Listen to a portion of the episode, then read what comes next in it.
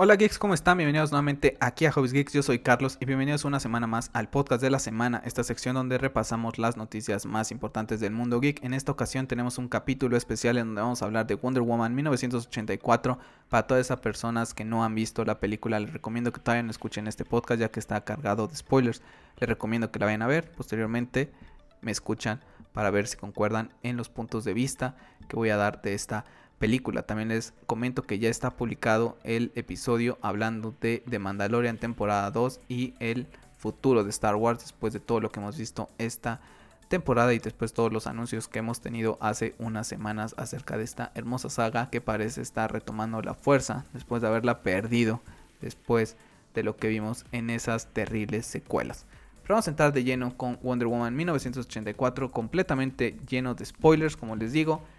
Así que vamos a ello porque es la película que continúa la travesía de Diana Prince después de que la vimos entrar al mundo del hombre y detener la Primera Guerra Mundial al derrotar a Ares y de perder al amor de su vida Steve Trevor.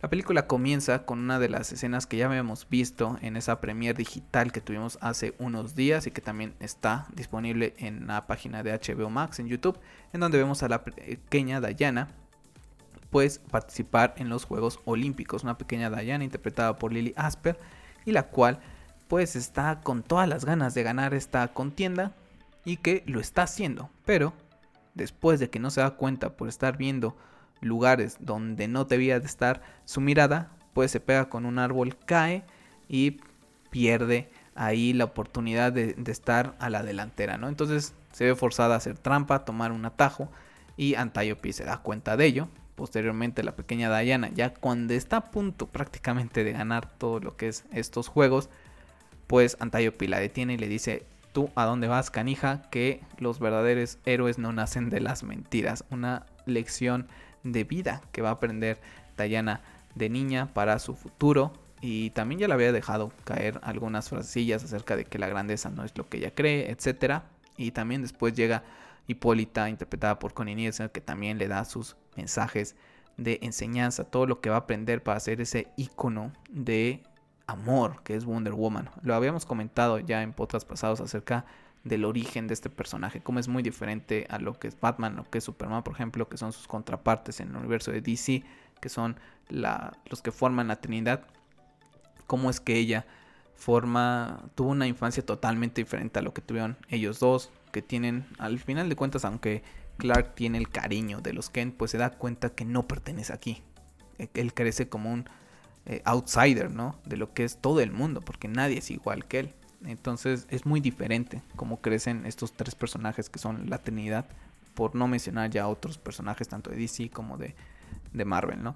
Entonces crece de una manera muy diferente lo que es Diana y lo hemos visto con las enseñanzas que le dan en lo que es la primera entrega, posteriormente en esta, una secuencia maravillosa que me ha encantado y que desafortunadamente dura muy poquito, entre 10, 12 minutos, el soundtrack acompaña toda la secuencia es magnífico, ya hablamos de todo el soundtrack en, el, en capítulos pasados. Y bueno, aquí cobra vida todo y queda muy pero muy bien. Posteriormente ya entramos a 1984 en donde vamos a ver a Diana en lo que es la actualidad de lo que es esta continuidad, ¿no? Después de lo que la vimos ahí en la Primera Guerra Mundial. ¿Y cómo se encuentra ella? Pues se encuentra como una vigilante, trata de pasar de, manera desapercibida para que no le estén eh, localizando.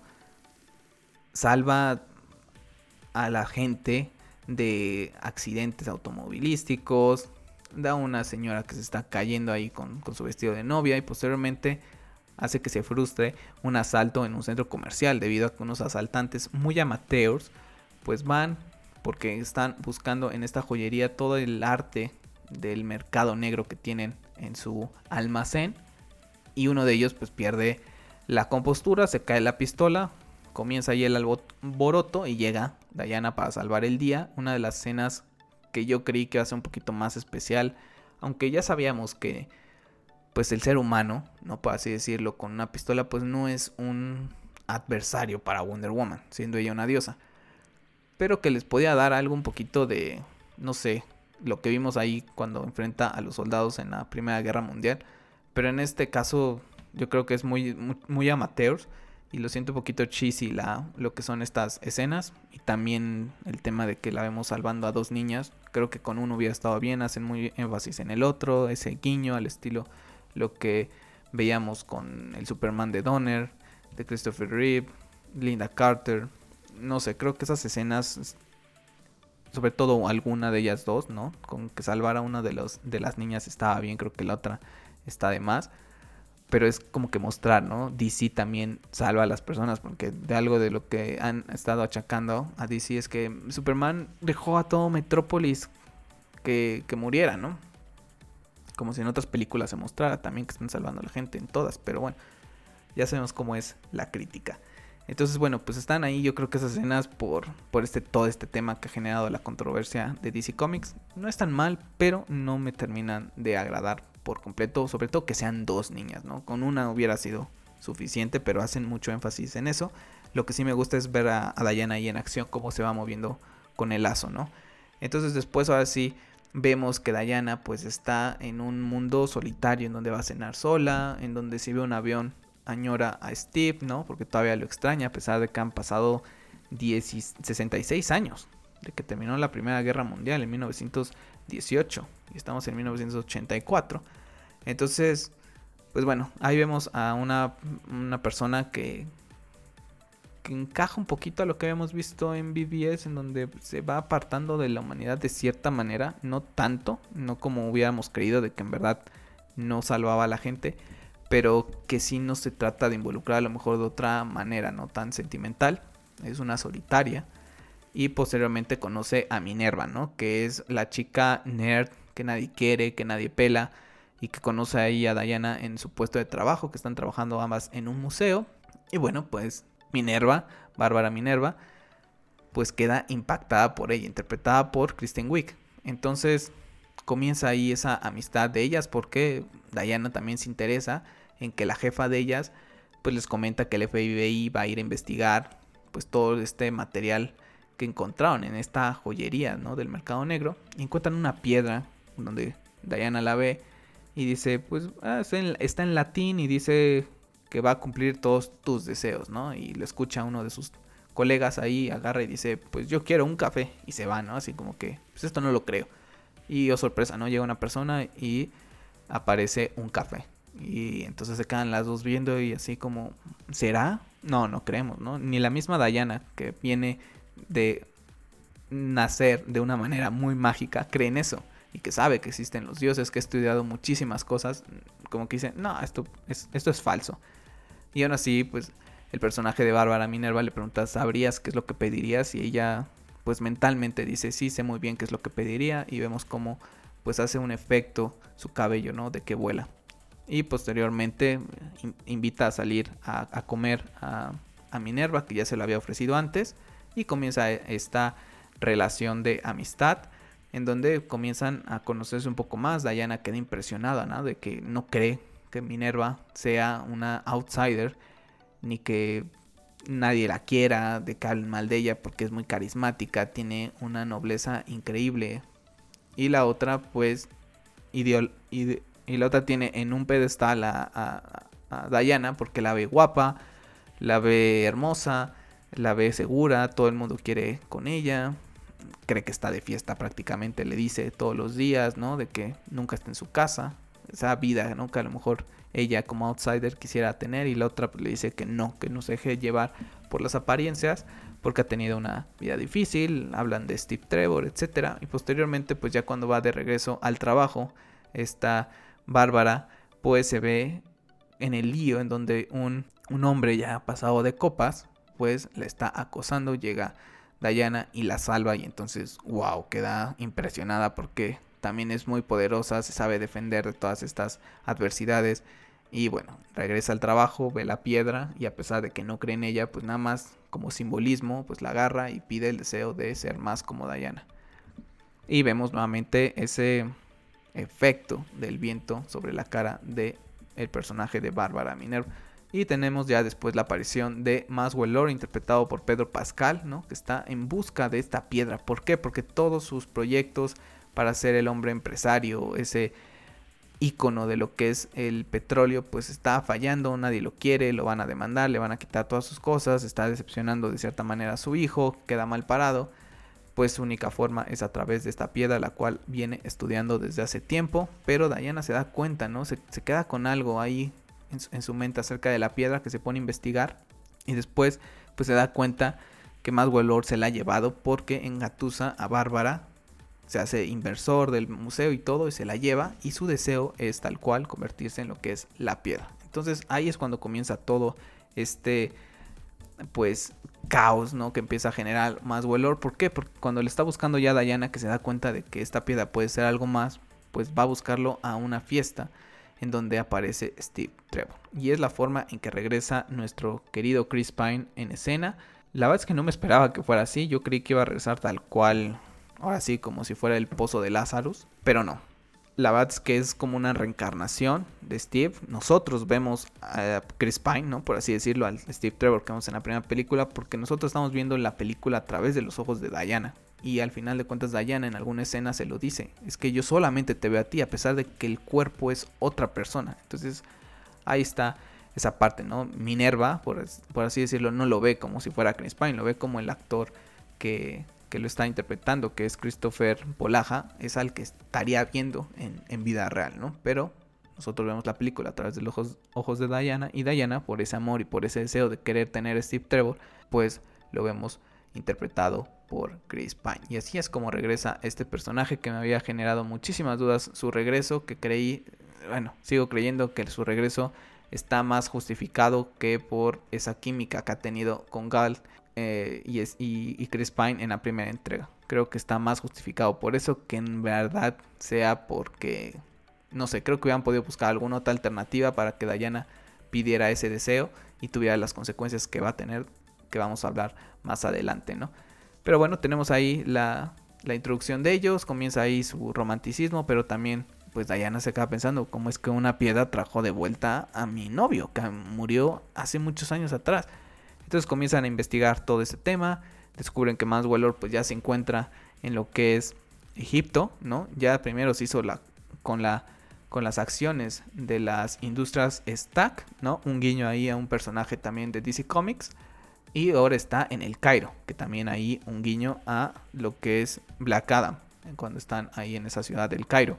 Y bueno, pues comienza todo este zafarrancho. ¿Por qué? Porque ahora que él es la piedra del, del deseo, o del sueño, pues él comienza a cumplir los deseos de prácticamente todo el mundo, empieza a generar conflictos en, todo el mundo, con todos los gobiernos, entre Estados Unidos, Rusia, Egipto, y comienza todo este zafarrancho, y entonces cuando se dan cuenta que algo mal está pasando, que lo tienen que ir a buscar, ¿y cuál es la forma de hacerlo? Pues a través de un avión, volar, y viene una escena que me hizo preguntarme cómo es que Steve aprendió a pilotear un jet en 1984. Estoy de acuerdo que puede ser el, algo básico, ¿no? No soy piloto ni mucho menos.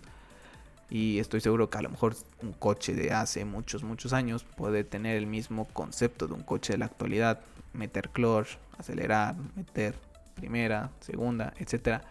Pero de un avión no sé si aplica el mismo término. Pero bueno, vemos a Steve que los años pues no le han importado, él prende el jet de esta manera, ¿no? Que están prácticamente como robando. Y vemos algo que la verdad es que no creí que íbamos a ver, que es la introducción del jet invisible famoso de Wonder Woman.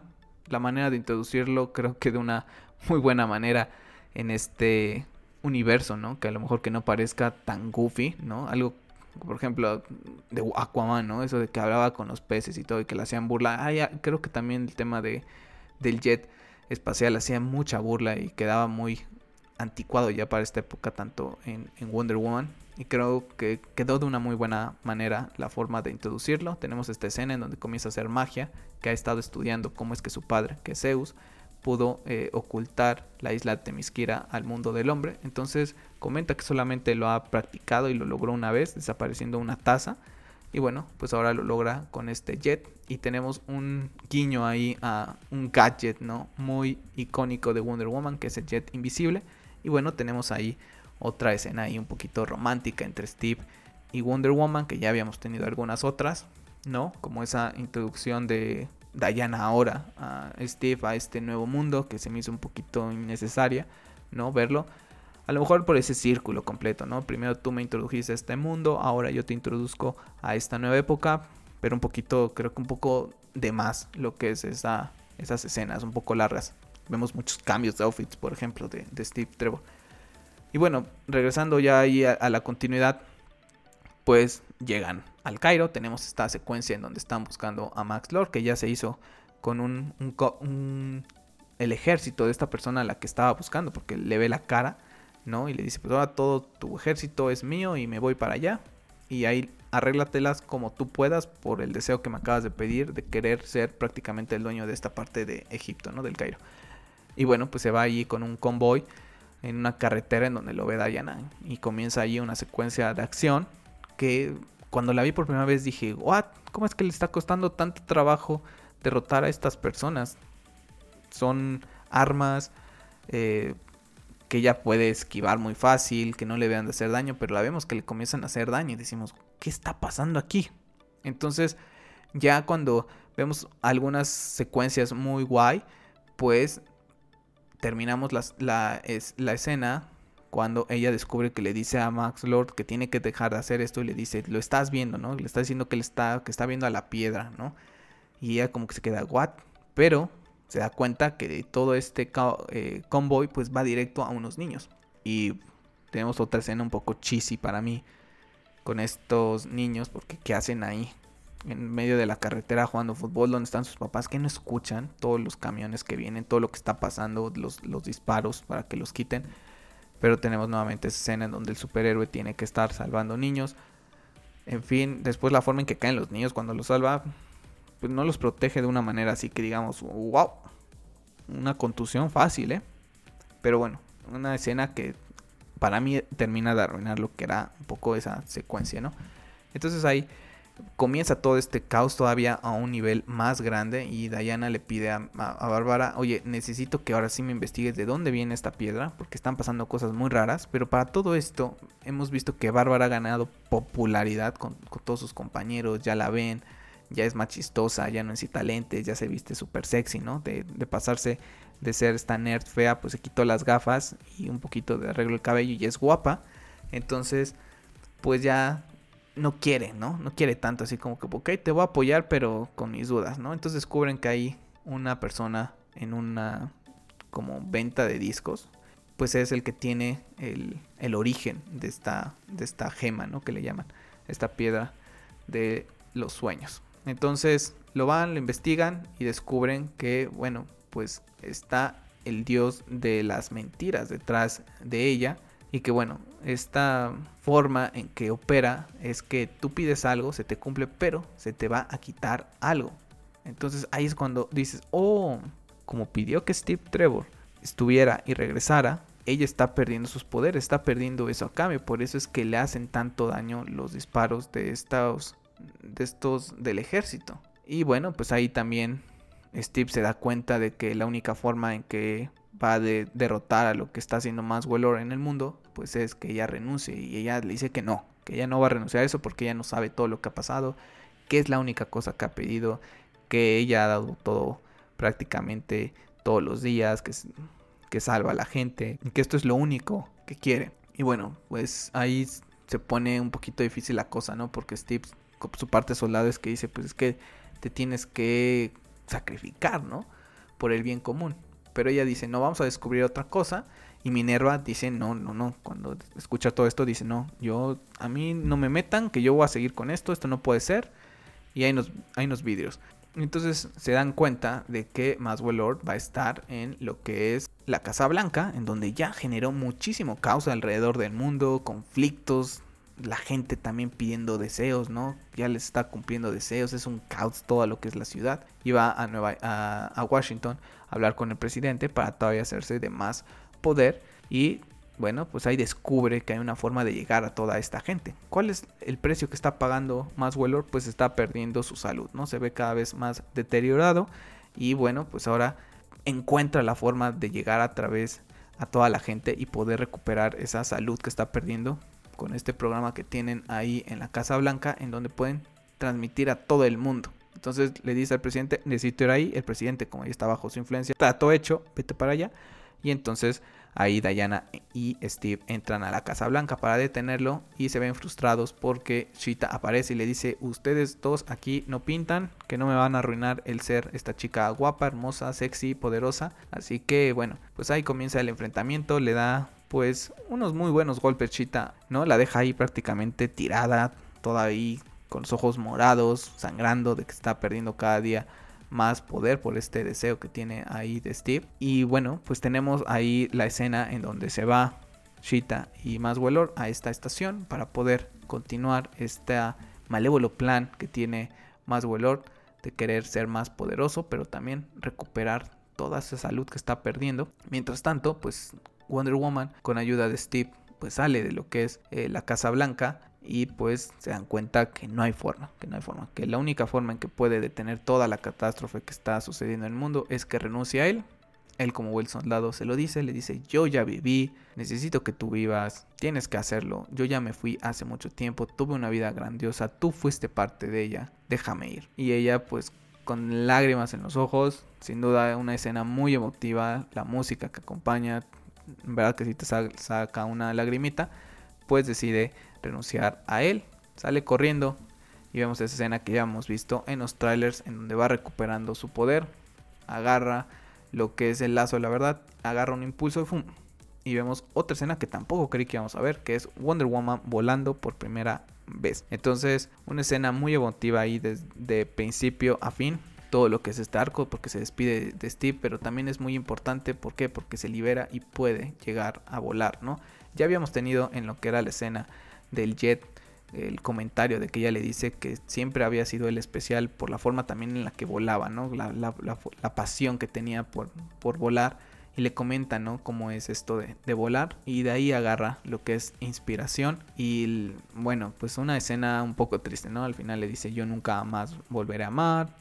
Que Tamare se escucha a Steve decirle Tamare siempre en donde esté Diana. Muy emotiva la escena y termina con una escena que no creí que fuéramos a ver en verdad, que es Diana volando, ¿no? Y bueno, pues ya decide ir detrás de lo que es eh, Cheetah y Maswell Lord a esta estación. Y bueno, no sin antes decidir ir por la armadura de águila, que ya habíamos visto un poquito de background acerca de ella en una escena con Steve Trevor, que pertenece a Asteria, una guerrera amazona, ¿no? Que le fue dada esta armadura para que pudiera detener a los hombres y las amazonas pudieran escapar a, Temis, a Temisquira. Entonces decide ir por ella a pesar de que sus habilidades y su poder ya está regresando, decide ir a tomar esta armadura y cuando regresa, cuando llega por fin a esta estación de transmisión, pues descubre que Shita ha pedido otro deseo, se ha convertido en ahora sí completamente en una depredadora como ella se lo pidió a Maswellor y Maswellor pues está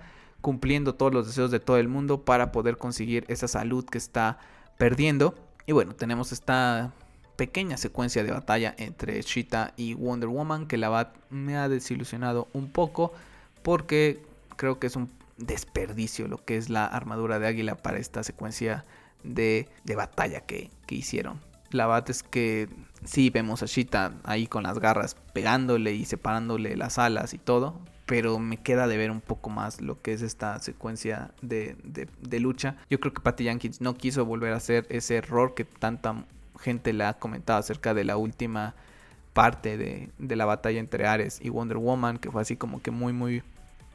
Que quería, ¿no? Esa Big Boss y ella no lo quería de esa manera. De hecho, es un reshoot. Esa última secuencia era más personal, lo que era el final original de Patty Yankees. Y aquí dijo, no, pues ahora sí voy a tener mi, mi, mi final más personal, ¿no? Y vemos un final personal, pero creo que con el, el escudo, la espada y su traje normal, ya recuperando ya sus poderes, hubiera bastado y hubiéramos dejado la armadura a lo mejor para otra ocasión.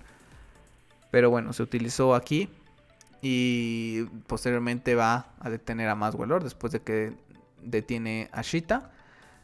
Y bueno, pues lanza uno de los mensajes más bonitos en el mundo del cine, en el mundo del cine de superhéroes. Y que representa muy bien los valores de Wonder Woman. Un mensaje de amor y de esperanza. Y hace eh, que Maswell Lord también recapacite, ¿no? Que todo lo que está generando por cumplir los deseos está generando un caos a nivel mundial, guerra, conflictos entre naciones, pues va a hacer que pierda a su hijo. Entonces, pues entra en razón, renuncia a su deseo y automáticamente todos los deseos desaparecen, van desapareciendo todos los deseos. Y bueno, en ese momento escuchamos en el discurso de Diana escuchamos una de las canciones que más me gusta, uno de los tracks más hermosos que podemos escuchar, que es Beautiful Light, que escuchamos por primera vez en Batman v Superman, eh, con la escena de la muerte de los Wayne. La verdad es que estaba muy escéptico cómo iban a utilizar esta, este track, porque es uno de mis tracks favoritos, pero creo que le hicieron bastante bien.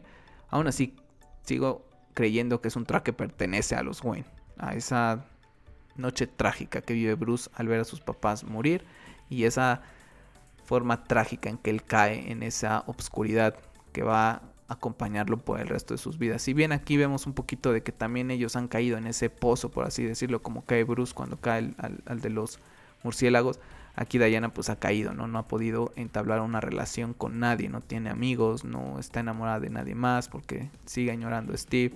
Eh, más Lord vemos su background, ¿no? Ha caído en esa pues forma de ver la vida de que tiene que esforzarse un poco más, que tiene que hacer cosas para poder llegar a ser lo que tantas veces se le negó cuando era niño, todos esos abusos que se ve que tenía con el papá. Por su parte, Chita, pues toda esa pues sensación de no sentirse querida, correspondida, pues todo va encajando, ¿no? Todos estos personajes con todos sus traumas van ahí y habían creado una hermosa mentira, como dice la canción, para poder tener todo aquello que ellos querían. Entonces es un mensaje muy bonito el, que se muestra. También te llega a sacar creo que, una lágrima, al menos en, mi parte hay gente que dice que lloró, ¿no? Que lloró mucho en las películas. A mí la verdad es que me sacó lágrima la escena con Steve cuando se despide y lo que es este mensaje de Diana. Y posteriormente pues ya cierra lo que es la, la película termina todo lo que es estas secuencias. Vemos a Diana nuevamente salir a la calle, encuentra a esta persona en la que había encarnado el alma de Steve Trevor.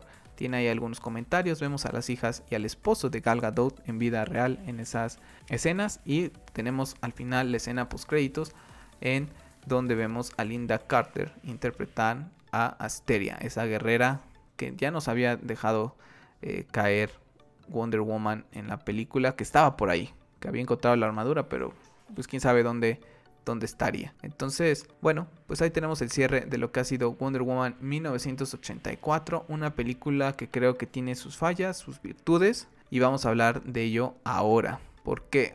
Porque no creo que esté a la altura de lo que es la primera, para mí. Creo que la primera es mucho mejor. Desde que había visto los primeros trailers que dije, oh, ¿por qué va a regresar Steve? Espero que lo justifiquen bien. Si bien no está mal justificado y me sorprendió también la forma en que lo traen de vuelta, porque al final Gal, bueno, eh, el personaje de Diana no es tal cual que esté físicamente el cuerpo de Steve Trevor que vimos en, en 2017, sino que es una encarnación pues es un poquito diferente a como me lo imaginaba. Pero aún así creo que no sé, hubieran, se hubieran podido buscar alguna otra forma de debilitarla y que llegara a utilizar, no sé, justificar ese uso de la armadura, de que le cuesten trabajo lo que son los militares y eso es una parte de las que siempre me generaron dudas y al final me terminaron generando dudas porque creo que es más la química que tiene Gal Gadot con Chris Pine del por qué lo trajeron de regreso. Si bien Steve Trevor es un personaje súper importante en el universo de Wonder Woman, creo que no sé, no, no estaba justificado. O sea, Creo que tienes tres películas planeadas más o menos. Con una hubiera quedado bien. O si no, hazlas de una manera que a lo mejor Steve no tenga que morir. En, una secuencia de, años que sean consecuentes, consecuentes. Por ejemplo, 1918. Después la pasabas a 1900, no sé, 20. Cosas de ese, de ese estilo. Pero bueno, decidieron hacerlo de esta manera y qué forma de traerlo. Al final de cuentas, el universo de DC también tiene magia, tiene estas formas también de traer de vuelta a los personajes.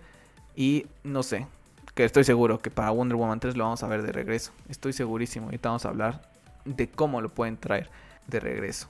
Que yo creí que iban a ir más por ahí, pero no. Y el tema también me desilusionó un poco, como lo decía Shita.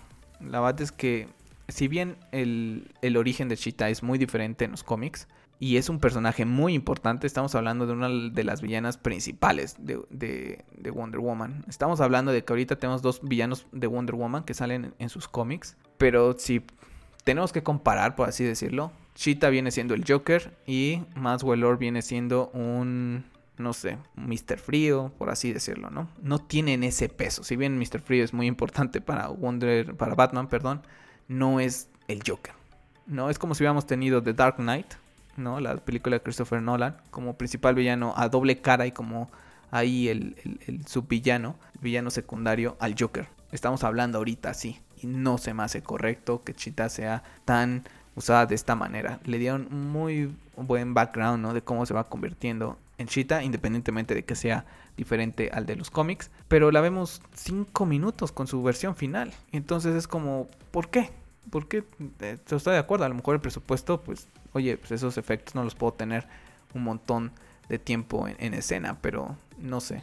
Y desilusionado por esos eh, escenas un poquito cheesy que, habíamos comentado y el uso de la armadura de águila. Una armadura de águila que la primera vez que lo vemos en los cómics es en uno de los cómics más famosos de todos los tiempos, que es Kingdom Come. Y posteriormente va ahí utilizándolo Wonder Woman en otros cómics, que también lo utiliza cuando necesita eh, ataques protección contra todos esos ataques físicos de energía, disparos, explosiones, descargas eléctricas que bien aquí lo está teniendo y se ve debilitada. Pero ya al final siento que ella ya está recuperando todos sus poderes, ¿no? Si bien la ayuda a volar también, no sé si sea porque como está comenzando a, volar y todavía no lo domina, necesita ahí las alas, puede ser esa justificación, pero al final, no sé, la batalla esa me queda un poquito con ganas de un, de un punch, ¿no? A lo mejor que fuera de, este tiempo que dura, pero un poquito mejor eh, la coreografía, a lo mejor. Esos son mis puntos débiles, lo que es la película y la parte de Temiskira, que no vemos mucho más de Temiskira. Me hubiera gustado ver mucho, pero mucho más. En verdad que deseo que la gente de HBO Max convenza a Patty Yankees o a quien sea de que el spin-off que quieren hacer de las Amazonas no sea película, que no sean dos horas, sino sea una serie. Ahí tienes a la pequeña Diana, está súper jovencita la actriz. Lily Aspe, la puedes utilizar. Tienes a, a, Robin Wright, tienes a Connie Nielsen, que estoy seguro estarían encantadas de hacer una serie de una, dos temporadas, de ver a Diana ahí crecer. Y creo que, estaría ahí completamente super cool tener esta serie que generaría mucho hype. ¿Por qué? Porque estaría ligada a lo que son las películas, ¿no? Entonces, y ya tienes el mundo creado. Ya tienes ahí a muchísimas mujeres que están ahí interpretando a las Amazonas. Ya tienes el cast, tienes cosillas de, de producción pues adelante, ¿no? Yo creo que con eso. Ahora, e, esas son las partes que, no me gustan. ¿Qué me gusta? Pues la verdad es que me gusta el soundtrack, ya lo había hablado. Creo que encaja perfecto todo lo que ha hecho Hans Zimmer. Me gustan mucho los mensajes que deja Gal como Wonder Woman. Ese mensaje final es hermoso para la época en la que vivimos y que a pesar de que estamos viviendo una situación difícil, hay gente que sigue siendo mala y muy muy mala. Yo creo que no nos cuesta nada ser buenas personas, hay gente que sigue mintiendo, hay gente que todo este tema de la pandemia pues no se cuida, no es tolerante con los demás y pone en riesgo también la vida, no nada más de ellos, sino la de todos. Y así como son muchísimos otros ejemplos que la que espero que cuando vean esto y que vean todo el mundo en el que estamos viviendo, que todavía no termina todo lo que está pasando, que recapitulen todo lo que hemos vivido este 2020 tan difícil, que ya tenemos cosas personales y todavía le agregamos todo esto, en verdad que espero que les llegue un poco más todo ese mensaje de lo que deja Wonder Woman. Porque es eso, lo dice desde su primera entrega, es amor y otra vez deja un mensaje de esperanza, de amor a toda esta humanidad, ¿no? Eso me ha encantado muchísimo. Los el diseño de vestuario es impresionante. En verdad, crees que estás en 1984. Las actuaciones, la verdad es que me ha gustado muchísimo Pedro Pascal como más vuelo. La verdad es que me ha sorprendido bastante. No creí que, de hecho, me gusta más que el personaje de Chita. Y eso que Chita es un personaje que me es atractivamente más interesante que más Lord. Entonces, me gusta mucho Pedro Pascal, la verdad es que la está rompiendo con todo lo que está haciendo, con The Mandalorian, ahora como más Lord, ahí tenemos esta parte eh, muy interesante de lo que es la película. En general, una película buena que tiene sus fallos. No me termina de, encantar como lo que fue la, primera. La primera sí me acuerdo que salí dije, wow. Desde los pósters me acuerdo que me gustaban un montón estos pósters con todos estos colores que pues muy acorde a lo que es 1984, nunca me han terminado de, convencer, salvo dos o tres, y la película me genera esas dudas, lo que les decía, el regreso de Steve siento que es muy forzado, desaprovechando a, a Shita, una hora prácticamente la película, una hora y diez, que yo creo que hubieran podido cortar algunas escenitas. A lo mejor no hubiera generado un problema también ahí de, de, desarrollo, a lo mejor, no sé. Pero por ejemplo, esas escenas donde vemos que se cambia mucho de, de, vestuario, a lo mejor quita dos vestuarios, uno, dos y ya, ¿no? Ya, ya, nos, ya nos diste la idea de qué es lo que está haciendo ahora Gal en lo que en lo que hizo Steve contigo en la primera. Otra cosa que me gustó es ver volar a Wonder Woman, porque ahora sí sabemos cómo es que llega a, a salvar a Batman, ¿no? En BBS. Decíamos, ¿y cómo llega? ¿De un salto? ¿Qué no? Sabemos que está volando y ¡pum! cae del cielo y, y lo salva. Entonces me gustó mucho. No es tan sentimental, no sé, me gusta más si la comparo con Man of Steel, el primer vuelo de Clark, me gusta mucho más. Pero aún así también me ha gustado mucho esta, esta escena de ella volando por primera vez. La escena despidiéndose de Steve muy emotiva y después pues agarra vuelo. Entonces hay escenas, también las escenas de, de acción quedan un poquito a deber. Sobre todo el final, ¿no? De esa escena de la carretera, el final creo que lo termina ahí como de... Eh, no, te, no termina de, de cerrarlo, cerrarlo bien. Pero de ahí en general Creo que es una buena película, cumple, está generando muchísima controversia, mucha gente ya odiando a Patty Jenkins, que te vayas a Star Wars, que no sé qué. Yo creo que en gusto se rompen géneros, no te tienen que gustar, soy fan de este universo y no por eso me va a gustar todo lo que vea de él, ni tampoco así como de Star Wars he criticado las secuelas a pesar de que amo esa franquicia, no todo es para, para todo el mundo. Así como a mí me gusta mucho BBS, hay gente que la odia, y la aborrece y no la puede ver y para mí es la mejor película de superhéroes a día de hoy. Y hay gente que no le gusta y habrá gente que hoy para ellos Wonder Woman sea su película número uno. Para mí no lo es, me gusta más la, la, primera. Pero esa es lo, bonito de esto, ¿no? Poder debatir y que cada quien tiene gustos totalmente diferentes. Entonces... Tan solo esta semana tuve la oportunidad de ver Tenet y mucha gente, no, Tenet, Tenet de Christopher Nolan, yo la vi y a día de hoy es, eh, no, no me termino así como que, wow, me esperaba muchísimas cosas.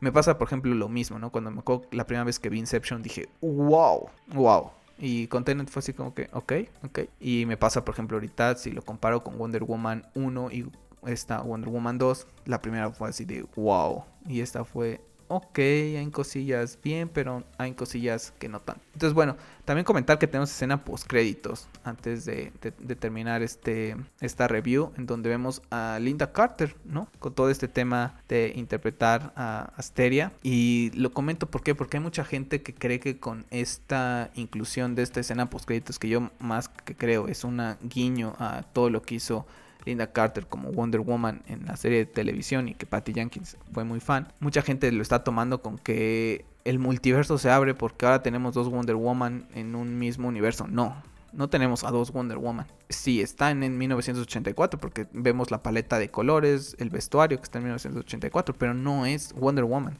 No es la Wonder Woman de la serie. Está interpretando a Asteria, a la guerrera amazona que Gal Gadot como Diana Prince ha hablado en la película no hay forma de que tengamos ahí dos Wonder Woman. Ahora, para traer de vuelta a Steve Trevor y traer de regreso a Cheetah y poderle sacar un poco más de provecho para una Wonder Woman 3, la respuesta se encuentra en 2022 con Flashpoint. Y es la única forma en que pueden traerlos de regreso. Si Flash cambia toda la línea temporal, pueden traerlo de regreso a estos dos personajes. ¿Por qué? Porque no creo que Cheetah al renunciar a todos sus poderes tenga la habilidad de poder envejecer de una manera lenta como lo hace Diana. Entonces, si la película va a estar, como se rumorea, en el presente, ya no estaría en el pasado, y supongamos que en verdad tienen una línea temporal similar a la que estamos nosotros, pues de 1984 a 2023, 2024, no más de 2023, porque Patty Jenkins tiene la película de Star Wars, pues no, se, no se vería igual, Shita, y más ahora que renunció a lo que es este deseo, ¿no? Entonces es la única forma que pueden traer a estos dos personajes. De más valor no creo que vamos mucho más. Y es la forma de que estos dos personajes regresen. Aunque la verdad es que no me gustaría. Yo me gustaría ver a una Diana que regrese a Temiskira. Que Temiskira se vea envuelta en, un ataque. Que bueno, ahí sí podrías utilizar a, a Shita, ¿no? Que sabe su origen, ¿no? A lo mejor lo deduce y comienza a investigar, da con las Amazonas, las quiere ir a invadir Pero no sé, me gustaría ver algo más relacionado con los dioses griegos y una batalla en Temisquira, ver a las Amazonas. Eso es lo que me gustaría ver más en lo que es un Wonder Woman 3, más que verla ya tanto en el mundo del hombre. Ya la vimos dos películas, creo que es tiempo de que vaya toda esta parte mística que maneja lo que es el personaje. Y bueno, ahora vamos a ver a Diana. Ahora sí, yo creo que la vamos a ver completamente en acción. Ahora sí, con la Zack Snyder Justice League en marzo. Ahí es donde vamos a verla en verdad combatir estos enfrentamientos que a ella le gusta, ¿no? Como lo vemos en BBS cuando sonríe que está enfrentando a lo que es eh, Doomsday. Entonces, ahora a esperar y vamos a ver qué reacción genera también lo que es la Justice League Zack Snyder, que ya me imagino la que se va a armarse ahorita con Wonder Woman. La gente está tirando y que no sé qué, ya me imagino lo que va a pasar con ello. Pues bueno, para cerrar este podcast, pues les dejo nada más mi ranking de lo que es el DCU a día de hoy, sin contar para mí, como dijo eh, Zack Snyder, que si la Justice League suya era canon o no, y dijo eso depende de ti, pues como depende de mí mi canon, pues yo he borrado de la existencia de la Justice League de 2017 de Josh Whedon y de Jeff Jones. Entonces, Batman v Superman Ultimate Code queda como mi primer puesto. Ninguna sorpresa, sigue siendo mi película favorita de todos los tiempos, tanto en el mundo de superhéroes como en general. En segundo lugar, Man of Steel. Tercer lugar, Wonder Woman 2000, del año 2017, la número uno. En cuarto lugar, Aquaman. En quinto lugar, Wonder Woman 1984. En sexto lugar, Harley Quinn, of Prey en 7 Shazam y en 8 Suicide Squad. Yo creo que con la salida de Justice League, no sé ahí si vaya a quedar en, segundo o en tercer puesto. Estoy seguro que los primeros tres puestos va a quedar la visión de Zack Snyder, que es la que a día de hoy es la que más me ha gustado, la que me emociona muchísimo y con la que más ganas de ver me dan a estos personajes por esa forma diferente que tiene de mostrarlos, ¿no? Entonces toda esa mitología que también mete sin necesidad de hablar de eso, ¿no? Toda esa filosofía también que mete es algo increíble. Entonces, pues ha quedado en un puesto número quinto esta Wonder Woman. La verdad es que creí que iba a quedar debajo de Wonder Woman eh, normal, pero a día de hoy la verdad es que creo que disfruto más de Aquaman que 1984. Ya veré si como las vaya viendo en el futuro va cambiando, a ver si antes de lo que vaya a ser el estreno de la Zack Snyder Justice League vuelvo a comentar si algo ha cambiado ahí y después de ello pues seguramente va a cambiar. Ahora sí, nada más ahí ver en qué puesto queda. Me genera algunas dudas dónde va a quedar esa Zack Snyder Justice League porque la es una película que he estado esperando desde hace muchos, pero muchos años. Así que bueno, pues déjenme en los comentarios qué les ha parecido a ustedes Wonder Woman 1984, qué les ha gustado, qué no les ha gustado, cuál es su parte favorita, les gustó el discurso de Diana, qué es lo que esperan de Wonder Woman 3.